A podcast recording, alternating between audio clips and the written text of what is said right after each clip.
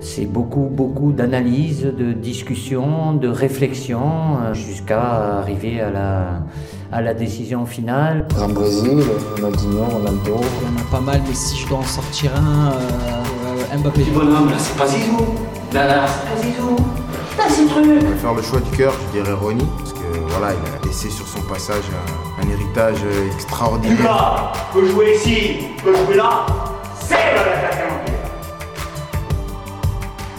Salut à toutes et à tous, bienvenue dans cet épisode 26 de Jeux en triangle. C'est de nouveau un grand plaisir de retrouver David et Geoffrey, mais petit détail, vous n'entendrez leurs douze voix qu'à partir de l'échauffement, puisque cette introduction a été réenregistrée en dernière minute.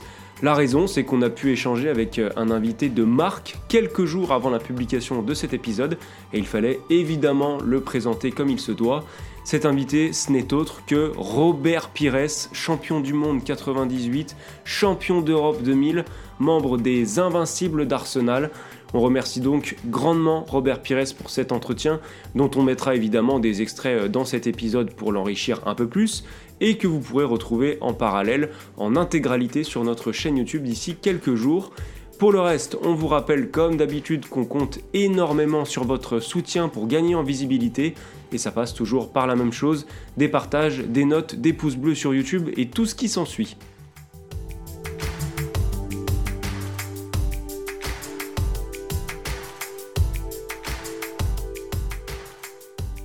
Et on se lance maintenant dans un épisode rétro. Ça faisait un petit moment qu'on n'était pas remonté aussi loin dans le temps. On va parler de trois artistes, de trois 9,5, qui ont sévi entre la fin des années 80 et le début des années 2000.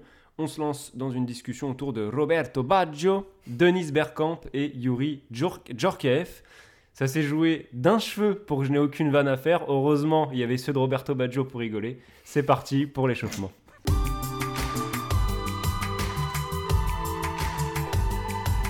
On se lance donc avec l'échauffement. David, à toi l'honneur. Bah, du coup, je vais me lancer sur euh, Denis Bergkamp. Un de mes premiers souvenirs de foot, en fait, c'est bah, du coup, c'est la Coupe du Monde de 98. Et euh, ce fameux but euh, tout aussi exceptionnel en quart de finale de, contre l'Argentine, avec une, une, ouverture, une transversale parfaite de Franck Debourg. Et ensuite, un enchaînement de Bergkamp, contrôle, de, contrôle porte-manteau, enrhumage de Ayala. Et extérieur du pied, petit filet opposé. Lucarne Je- opposée. presque. Ouais, ouais, lucarne, flèche lucarne. lucarne. opposée.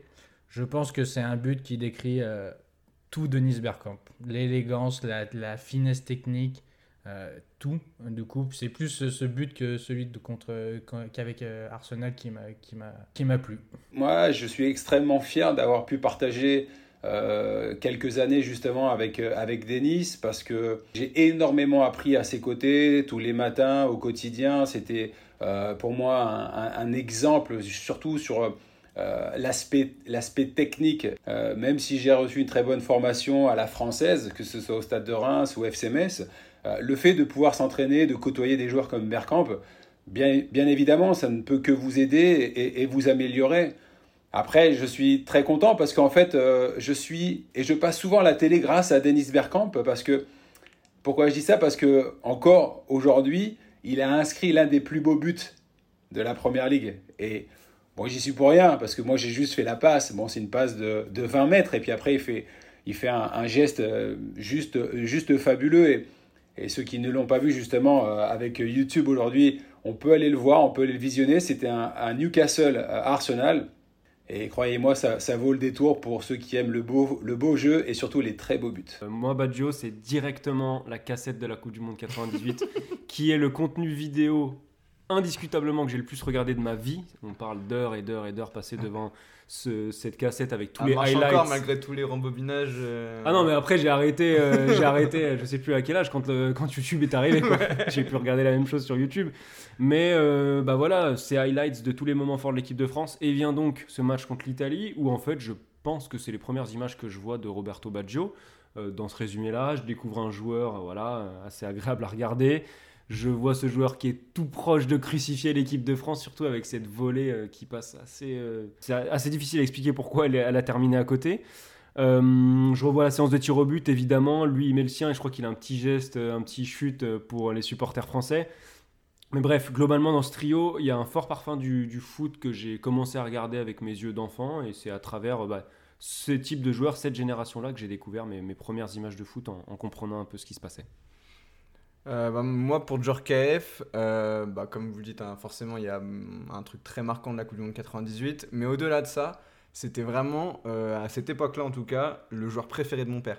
Donc du coup, en plus il était passé une saison par Paris, donc 95-96. Et vraiment mon père, voilà, Zidane, en gros, il, il aimait bien, mais sans plus. Moi j'étais vraiment très Zidane. Et mon père, c'était à fond Djorkaeff, maillot l'équipe de France avec le numéro 6. Euh, et vraiment, il m'en a parlé euh, en long, en large. C'est un des seuls joueurs du coup dont j'ai lu l'autobiographie. C'est pas un exercice que, que je suis fan de lire. Mais euh, là, le Snake, l'autobiographie de Djorkaeff, et ben, je l'ai lu, je, je dois encore l'avoir dans la bibliothèque. Donc du coup, ouais, c'est vraiment un souvenir très marquant de, de famille. Il y avait vraiment ce côté, bah, il m'a transmis ce, plaisir à voir, à voir jouer euh, ce joueur qui est, qui est à la fois très élégant et très atypique. Et du coup, que j'ai vraiment appris à apprécier euh, grâce à mon père. L'élégance va être un des maîtres mots euh, de ces prochaines minutes. C'est parti pour le match. Ça fait un match, mon gars. Un match de chez match, on appelle ça. On commence avec euh, Roberto Baggio, il a 55 ans aujourd'hui, 1m74, l'italien, euh, carrière 100% Italie, 100% Serie A. Ça commence à l'Anerosi Vincenze, je connais, je connais pas cette équipe, j'ai pas honte de le dire. Ça, c'est pas Serie A. hein. Voilà, c'est pour ça que j'ai dit 100% Italie au début. La Fiorentina euh, entre 85 et 90, la Juve également pour 5 saisons jusqu'à 95, euh, le Milan AC entre 95 et 97, Bologne pour une saison ensuite, l'Inter entre 98 et 2000 et puis Brescia pour terminer sa carrière pendant 4 saisons. On a affaire à un joueur... euh, pff, est-ce qu'on commencerait pas par des propos très très forts? Est-ce qu'on n'irait pas dire que Roberto Baggio c'est un petit peu le Maradona du pauvre? C'est-à-dire Tu sais que je l'ai noté dans mes notes. J'ai mis un mélange phrase- entre Maradona et Platini pour, Ouais. euh, pour le profil de joueur, évidemment. Euh, c'est ça. talent, c'est autre chose, mais. c'est qu'en fait, en Baggio, je parle de Maradona, mais euh, en, re- en me refaisant ces compiles, j'ai eu l'impression d'aller choper, enfin de voir plein d'influences de plein de joueurs différents. Mm. Euh, je pense qu'il a, il- on, a, on a souvent dans notre inconscient le fait que Ronaldinho a inventé plein de choses, mais je pense qu'il y a des gestes que Ronaldinho a fait que Baggio faisait avant lui et dont on se rappelle pas forcément, genre euh, les coups du foulard, euh, genre ce genre de trucs. Et, euh, et voilà, j'ai l'impression de voir plein de joueurs plutôt agréables à regarder en Roberto Baggio.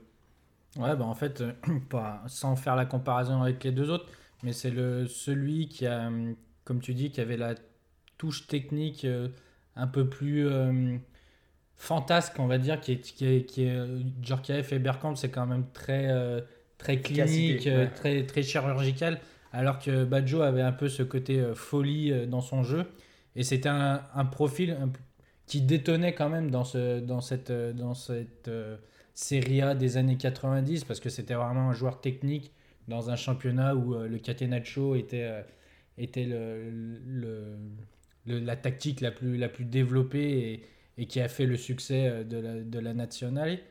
Et euh, du coup, c'est ouais, vraiment un profil atypique euh, dans le sens où même au, fil de sa carrière, on n'a jamais vraiment su définir quel était son vrai poste, si c'était vraiment un attaquant, plus un 9,5. Euh, il a joué aussi sur un côté, donc il, il était un peu, il permutait un peu sur tout le front de l'attaque. C'est vrai qu'on parle de. Tu parles de. qui détonnait dans la Serie A, même moi je trouve qu'il détonne dans le football italien, dans sa globalité et même dans son histoire en fait. Il y a eu assez peu de joueurs aussi créatifs et inventifs offensivement que Baggio dans l'histoire du foot italien. Peut-être Del Piero, mais Ouais, même, même pas C'était moins, ouais, c'était moins fort techniquement. Ouais, moins créatif. Moins créatif. Moins ouais. créatif. Il y a vraiment ce, ce côté inventivité chez, chez Baggio, comme tu le disais, sur ses dribbles. Euh, J'ai revu des compiles où ça envoie des coups du sombrero, des. euh, euh, je crois pas qu'il fasse la virgule quand même, mais voilà, il a vraiment des râteaux. Enfin, ça dribble de partout. Donc c'est là où, pour, pour le coup, pour moi, il a un côté Maradona et en plus, il était assez fort passeur. Mm. Et il a un côté un peu Platini parce que c'était un très fort buteur. Euh, il fait 6 saisons à plus de 20 buts, toutes compétitions confondues. À l'époque, comme tu le dis, la Serie A, c'est une Serie A plutôt défensive où les stats de but, elles sont pas énormes. Donc du coup, c'est vraiment significatif. Et, euh, et ouais, franchement, pour le coup, c'est vraiment un, un profil hyper impressionnant parce qu'il y a à la fois la créativité et à la fois l'efficacité, ce qui est quand même finalement assez rare euh, chez les joueurs de, ce niveau.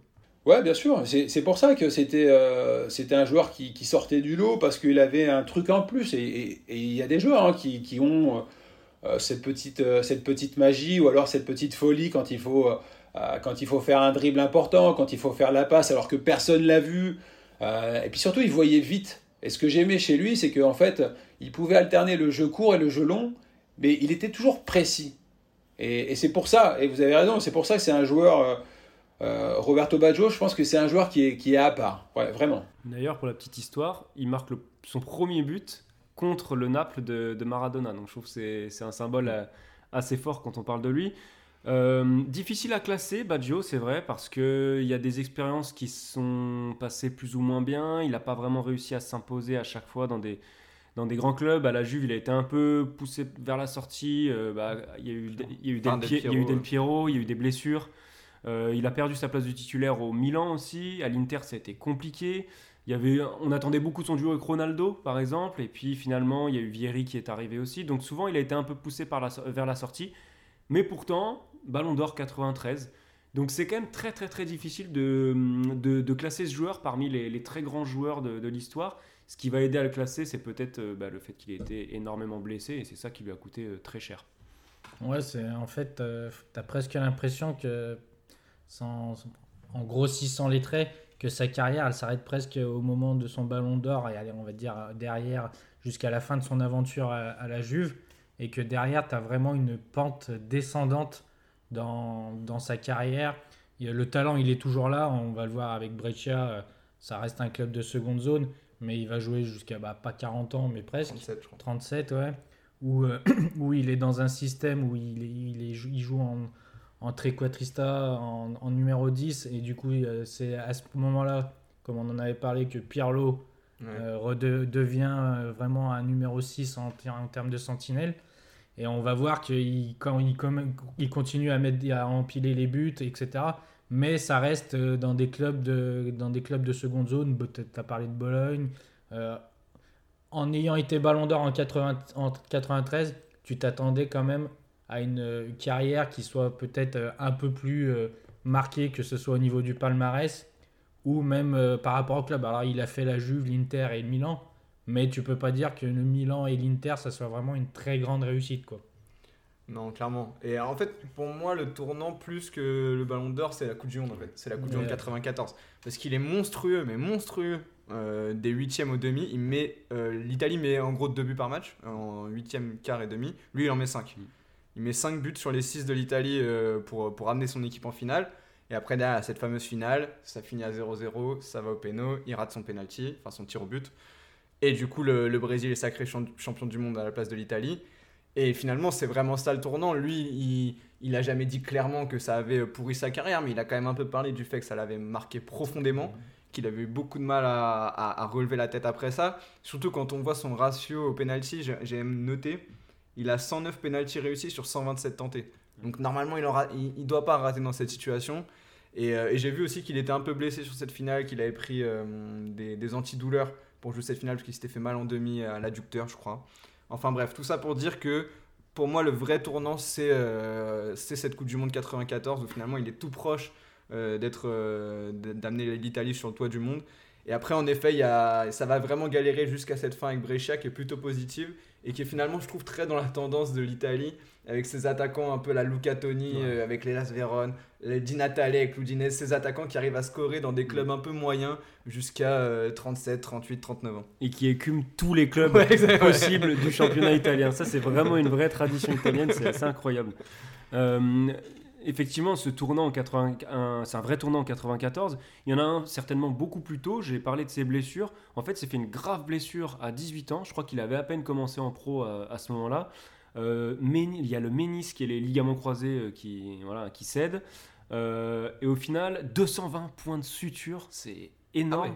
Incroyable. Non, mais blessure absolument folle. C'est c'est à la Et, charcuterie. et après, ça fait une jambe un peu plus courte que l'autre. Enfin, c'est c'est Ah, un truc assez fou. Et donc à ce moment-là, j'ai regardé un petit peu euh, sur Transfermarkt. Ça a fait, il a, il a été absent, je crois, d'abord pendant un an, un an et demi. Il est revenu sur une très courte période et je pense qu'il a dû rechuter. Bref, ça fait presque deux ans d'absence en cumulé à 18 ans. Forcément, euh, aujourd'hui à 18 ans, on est un joueur presque, j'exagère, presque confirmé, mais à l'époque, 18 ans, c'est le moment où les joueurs continuaient de se former en tant que professionnels. Et c'est vraiment un timing, euh, le pire timing possible pour une blessure aussi grave. Quoi. Ouais, bon, on en avait parlé avec Del Piero qui, a- qui s'était aussi Mm. gravement blessé. Et du coup, Del Piero avait réussi à réinventer un peu son football euh, pour, euh, qui était moins basé sur, euh, sur l'explosivité, sur la vitesse. Badjo, du coup, vu qu'il était un peu plus technique, un peu plus dans le crochet, dans le, dans le, dans le fait d'effacer le- l'adversaire par le dribble, cette- ces blessures, ça, ça, ça a engendré forcément une baisse de niveau dans, dans, dans son jeu. Et euh, ce, que, ce, que, ce que je peux lui reprocher, c'est que hum, on avait aussi parlé de Maldini, qui avait un peu ce sentiment de d'échec avec euh, la sélection. Bah, Maldini avait quand même réussi à avoir euh, cette domination avec le Milan AC, à engranger des titres, ce que n'a pas réussi à faire Baggio euh, en club. Euh, il gagne une coupe de l'UEFA, je crois. Oui. Deux ou trois titres de champion Il a deux, deux titres de, Deux ouais, titres deux de série. Mais autrement, à côté de ça, il, bah, il gagne jamais la Ligue des Champions, alors qu'il Il joue l'a dans- très peu joué même. Mm. Ouais, Il a joué que deux fois, je crois. Ouais, voilà, donc pour un mec, euh, on va pas dire que le Ballon d'Or 93, c'est une escroquerie, parce que c'est sa saison est exceptionnelle, Mm. mais euh, tu attends quand même mieux plus d'un joueur qui a été Ballon d'Or que de jouer deux fois une campagne de Ligue des Champions dans sa carrière. Quoi. Ouais, il a un peu une image, euh, bah, finalement, un peu comme cette génération italienne, euh, globalement. Quoi. Il a un peu une image de loser, finalement, euh, où tu as plein de, senti- plein de fois le sentiment que ça passe pas loin. Euh, bah, on parle de. Il y a déjà la Coupe du Monde 90 où l'Italie euh, se fait sortir en demi par euh, Maradona, justement. Euh, 94, on en a parlé. 98, euh, ça se joue encore au tir au but euh, contre la France. Je me souviens que Didier Deschamps l'avait dit, mais je vais pas lui faire de cadeau, quoi. bon, vous connaissez un peu Deschamps maintenant, je suppose. en plus, à l'époque, bon, c'était plus dur, plus rugueux et moins de caméras. Donc, euh, imaginez qu'il y avait quelques coups qui pouvaient, euh, qui pouvaient se perdre. Euh, mais oui, il n'y avait, pas un- y avait pas un plan anti-Badjo, mais, mais, mais Jacquet nous avait, nous avait mis en garde. Et que, euh, justement, le joueur le plus, le plus proche de lui, c'était Didier Deschamps. Parce il se retrouvait souvent dans la même zone, et puis quand on a un joueur comme ça, bon bah le plus, euh, le plus dur, c'est de pouvoir le, contrer, quoi. Et je trouve que, euh, je trouve que Didier l'a très bien fait, mis à part, vous l'avez dit, sur la dernière action ou dans les prolongations où il a failli marquer un but euh, extraordinaire, qui passe pas très loin du but de, Fabien Barthez. Mais c'était c'était l'homme à surveiller de très près, ouais. Badjo. On va, si c'est bon pour vous, messieurs, on va enchaîner avec Denis Bergkamp.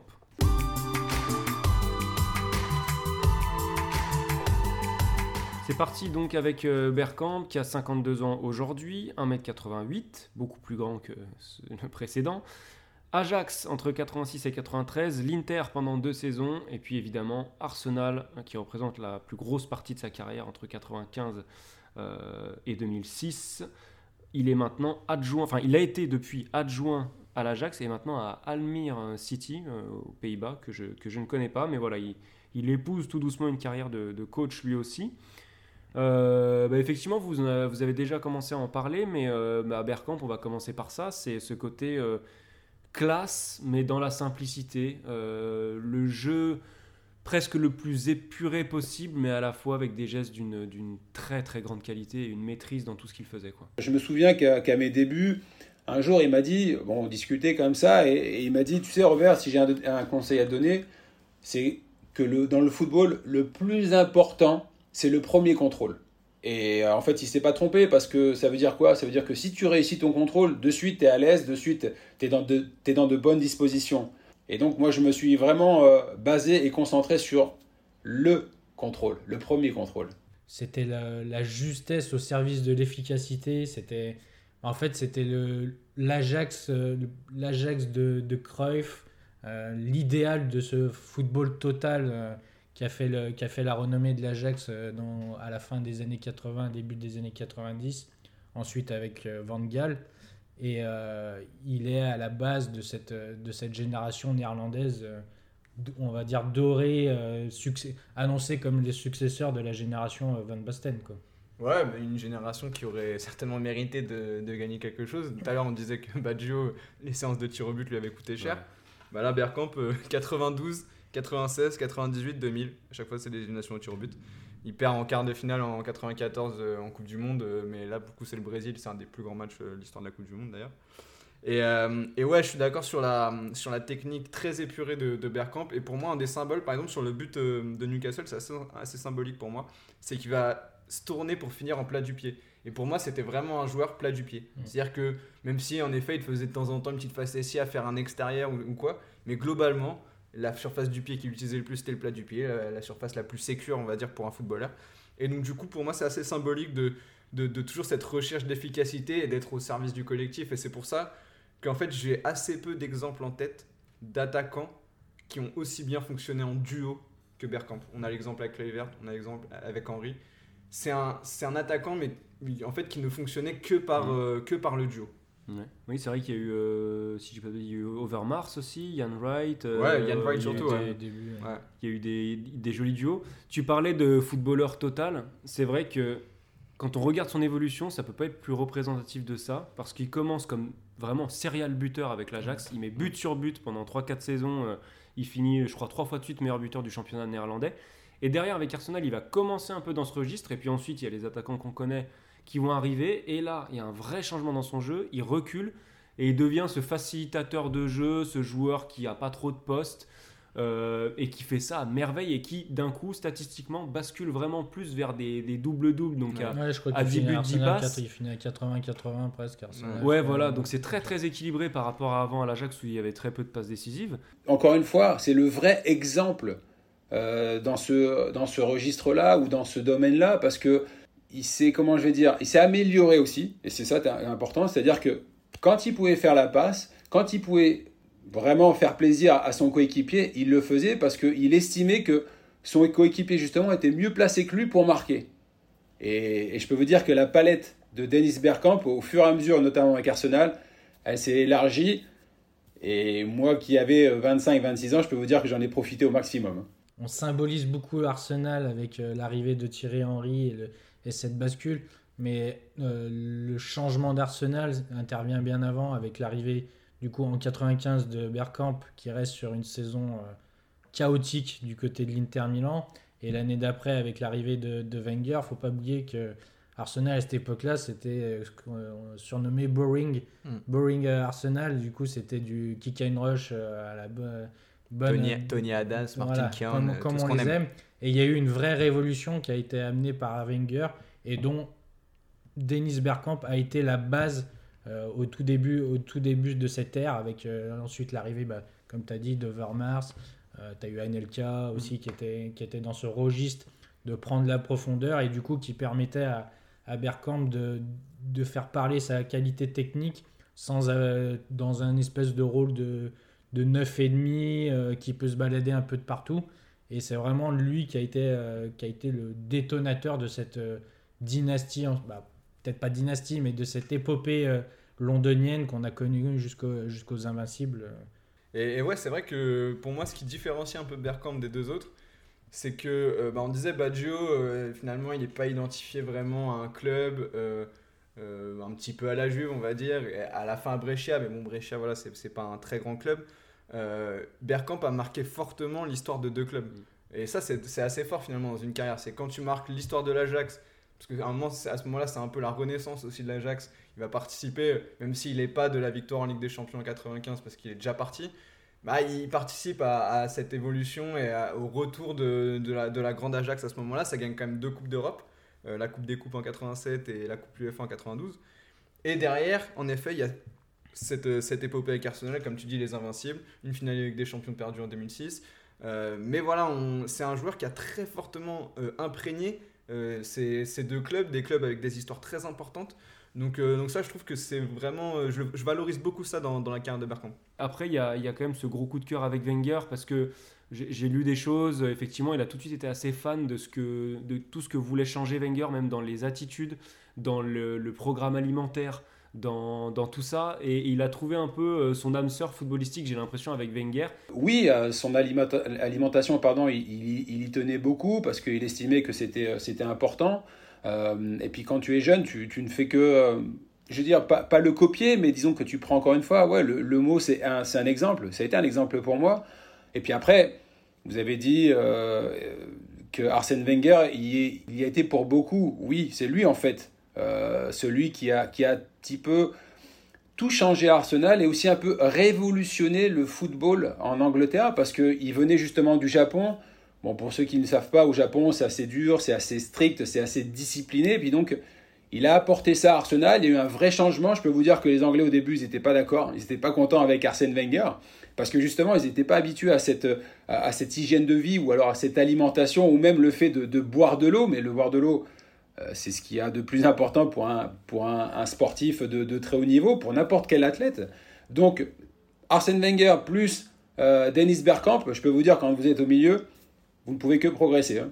Après, je trouve que malgré son, hygiène de vie, euh, tout ce qu'on dit en effet sur le fait que Bergkamp était un grand professionnel, je trouve qu'il n'a pas ultra bien vieilli.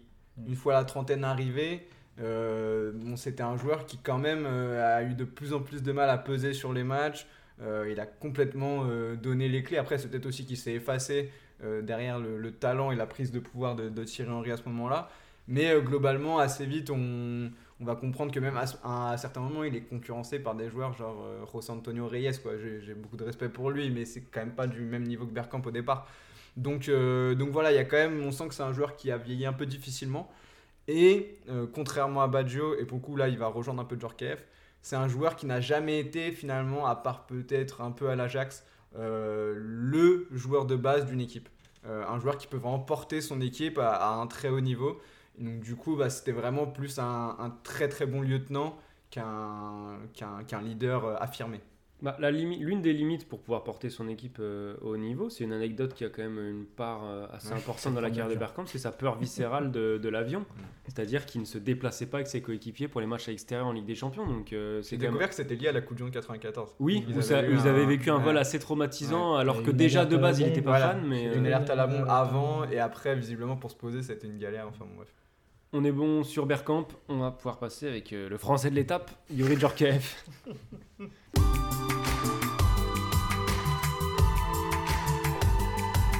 C'est parti pour Djorkaeff, 53 ans aujourd'hui, 1m78. Euh, il a fait ses gammes en Ligue 2 avec Grenoble et Strasbourg.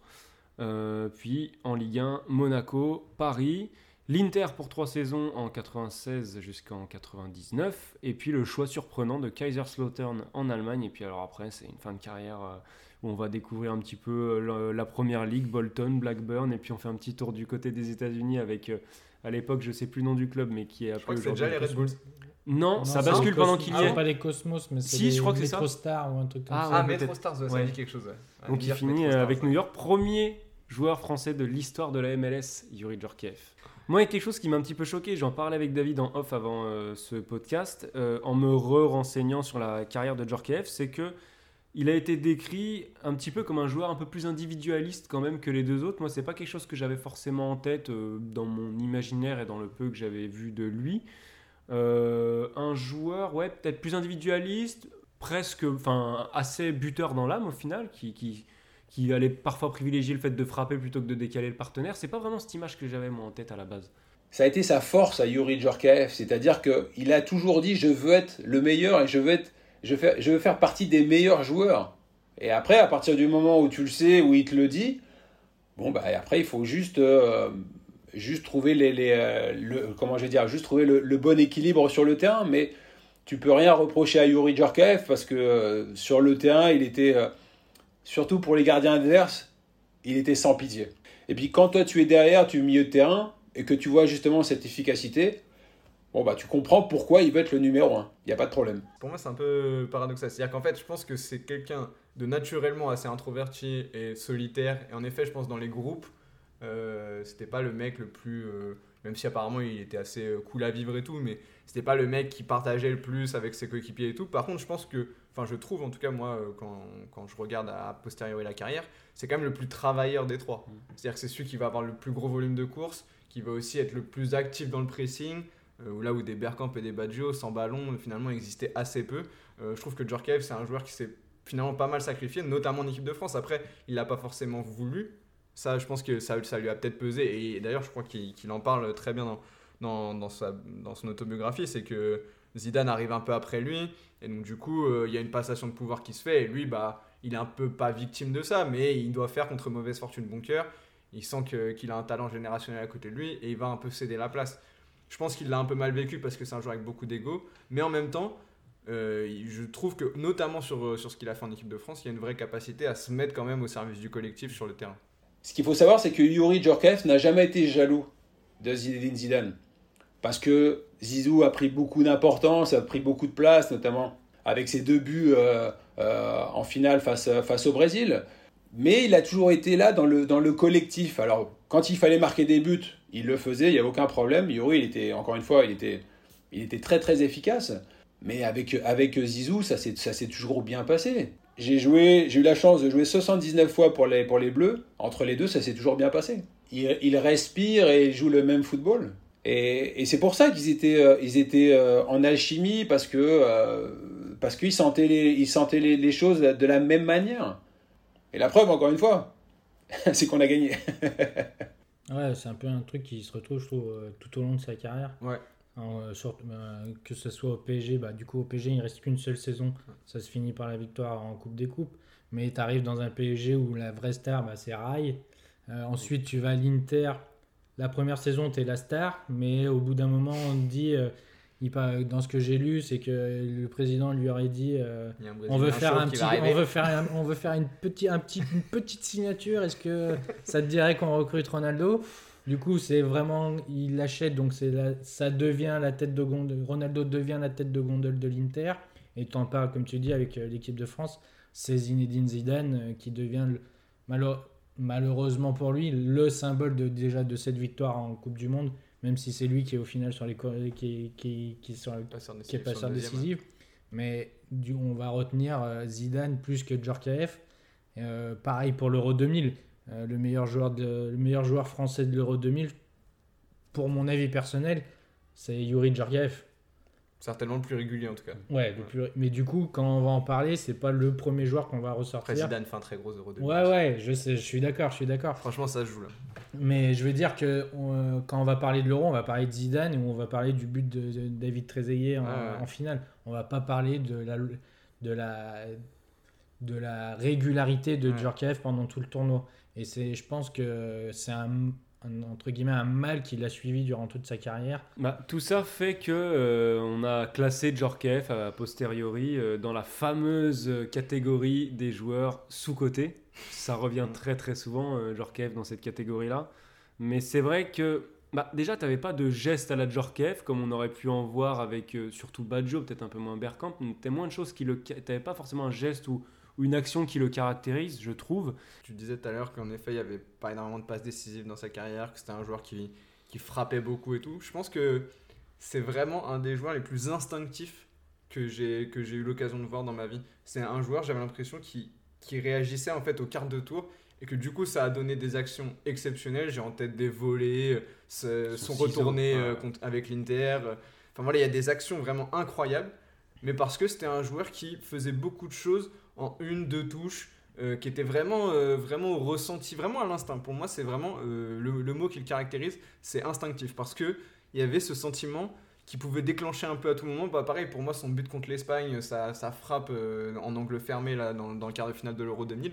Pareil, c'est une action où je dis, mais il doit pas forcément frapper, l'espace, il n'est pas là. Et il y avait une forme de, contre-pied un peu tout le temps avec Djorkaeff parce qu'il il faisait des choses qu'il n'y avait que lui qui pouvait y penser à ce moment-là. quoi. Ouais, et puis je trouve que au fil de sa carrière, tu parlais de son poste. Déjà, je trouve que dans le profil entre les trois, c'est peut-être celui qui avait, la cap plus, qui avait certainement, très certainement le plus la capacité de pouvoir jouer euh, bah, actuellement comme un espèce de numéro 8, mmh, mmh. qui avait vraiment le volume de jeu pour pouvoir euh, évoluer à, à, différents postes, que ce soit au milieu de terrain ou attaquant. Et ce qui est ce qui est euh, contradictoire un peu, c'est qu'au début de sa carrière, je trouve qu'il a vraiment cet instinct, ce côté buteur dans l'âme. Euh, D'ailleurs, je crois que c'est de là que vient son surnom euh, Snake. C'est qu'en fait, le mec, dès qu'il avait le ballon, euh, il avait une seule obsession c'était je frappe à la cage et je marque. Et je trouve qu'au fil de sa carrière et du coup, au gré de ses associations et de, de l'éclosion de, de certaines stars à ses côtés, il s'est transformé un peu plus en, en role player, même si c'est un peu péjoratif de dire, ça, de dire ça de lui, mais il s'est plus effacé que mis en avant comme, comme à ses débuts, euh, que ce soit à Strasbourg en D2 ou à Monaco, où il était vraiment l'une des pierres angulaires euh, de, des Monégasques. Je mettrais un tout petit peu mal dans son jeu après avoir lu deux trois, deux, trois choses. C'est le repli défensif. A priori, Wenger euh, était un peu derrière lui sur ce côté-là. Donc, si on pense aux 8 modernes, il y a quand même euh, chez les 8 d'aujourd'hui une vraie capacité à défendre, etc. Je trouve que Djorkaeff avait peut-être un petit peu moins ça. Euh, Puisqu'on parle de Wenger, ça a été aussi un homme euh, important pour, euh, bah, pour Djorkaeff comme il l'a été pour Bergkamp. Donc, c'est assez marrant de, noter ça, puisque c'est lui qui l'a bah, voilà, qui l'a lancé à Monaco à un moment où en fait sa carrière, c'est marrant, était assez linéaire. Je commence en Ligue 2, je vais dans un premier club, euh, je, ensuite euh, le PSG, on monte en gamme, et puis euh, derrière transfert à l'Inter, etc. C'est assez linéaire. Et puis derrière, c'est vrai qu'il y a Kaiserslautern. Et, et en fait, on était aussi à une époque différente qui fait que quand on atteignait la trentaine, c'était beaucoup plus difficile peut-être de trouver un club qui voulait vous engager sur 2-3 saisons, alors qu'aujourd'hui, c'est c'est plus du tout un souci. Les joueurs arrivent à jouer longtemps. Mais je lisais que voilà, au moment de son départ à Kaiserslautern, c'était pas spécialement une envie de sa part, mais c'est que personne se bousculait spécialement pour aller le chercher. Euh, après, aussi surprenant que ce soit, ce- cette expérience à Kaiserslautern, bon, elle se termine mal parce qu'il y a des problèmes avec les dirigeants. Par contre, il envoie le club en Coupe de l'UEFA. Euh, donc, euh, c'était pas une expérience ratée euh, non plus, quoi. Non, et puis je trouve qu'en fait, il y a quelque chose de d'assez bah là pareil encore une fois il y a un peu d'instinct et c'est un joueur assez guidé par par son cœur dans, dans ses choix de carrière t'as pas l'impression qu'il avait un plan de carrière très défini Euh, par exemple quand il va à Paris euh, il dit clairement que euh, c'est aussi parce que il veut marcher dans les pas de, de son père qui y avait joué et, voilà il fait le choix du cœur à ce moment là de se dire bah, je vais au moins passer un- une saison à Paris même si je pense que les, dirigeants auraient bien aimé le garder, mais à ce moment-là, voilà, il, s'est passé des choses qui ont fait que ça n'a pas pu se faire.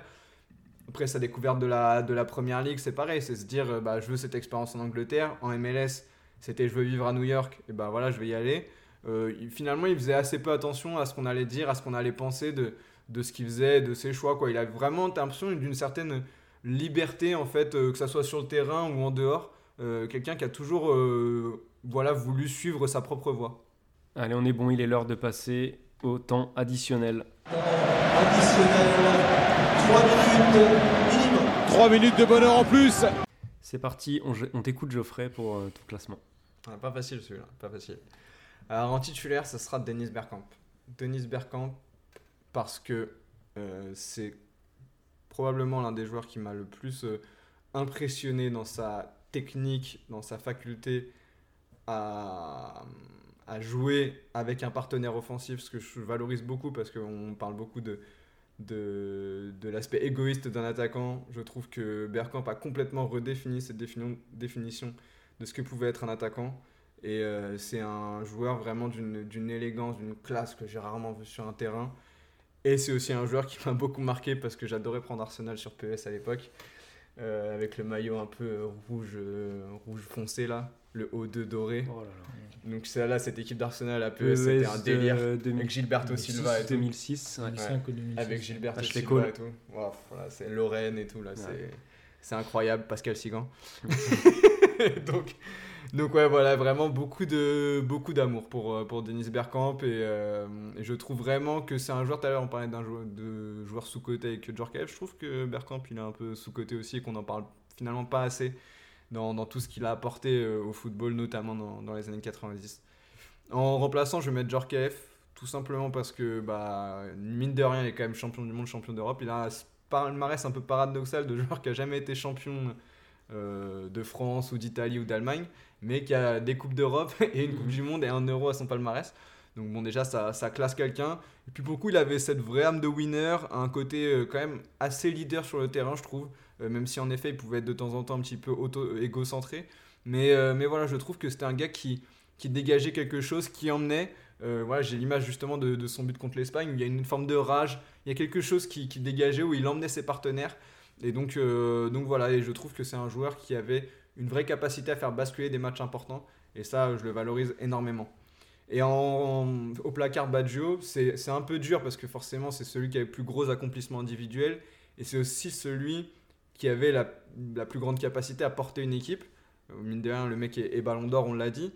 Mais en même temps, il y a un regret par rapport à sa carrière, l'impression que ça pouvait être beaucoup plus que ce, que ce que ça a été.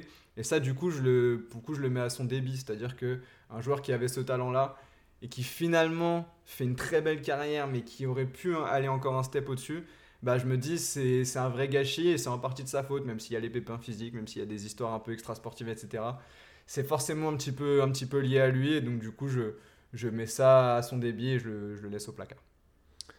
Je vais avoir le même titulaire que toi, la personne de Denis Bergkamp. Euh, ça a été l'un des choix les plus faciles à faire pour moi depuis qu'on a commencé ce podcast, assez bizarrement. Euh, il incarne deux très grands clubs, l'Ajax et Arsenal, enfin deux, deux grands clubs. Euh, Il y a des gestes et des buts qui sont restés dans les mémoires. Il y a euh, deux manières de briller, l'une comme pur buteur, l'une comme euh, presque numéro 10. Donc une adaptation dans le jeu. Euh, il y a cette saison des Invincibles. Il y a le fait de, participer à ce renouvellement absolument dingue d'Arsenal. Il y a tout pour moi. Il y a des titres. Il y a, tout pour moi pour le, mettre comme titulaire. Et, j'ai toujours une affection particulière pour ces joueurs qui arrivent à, être, cette classe à cette simplicité. J'aime beaucoup ça. En remplaçant, je vais mettre Baggio.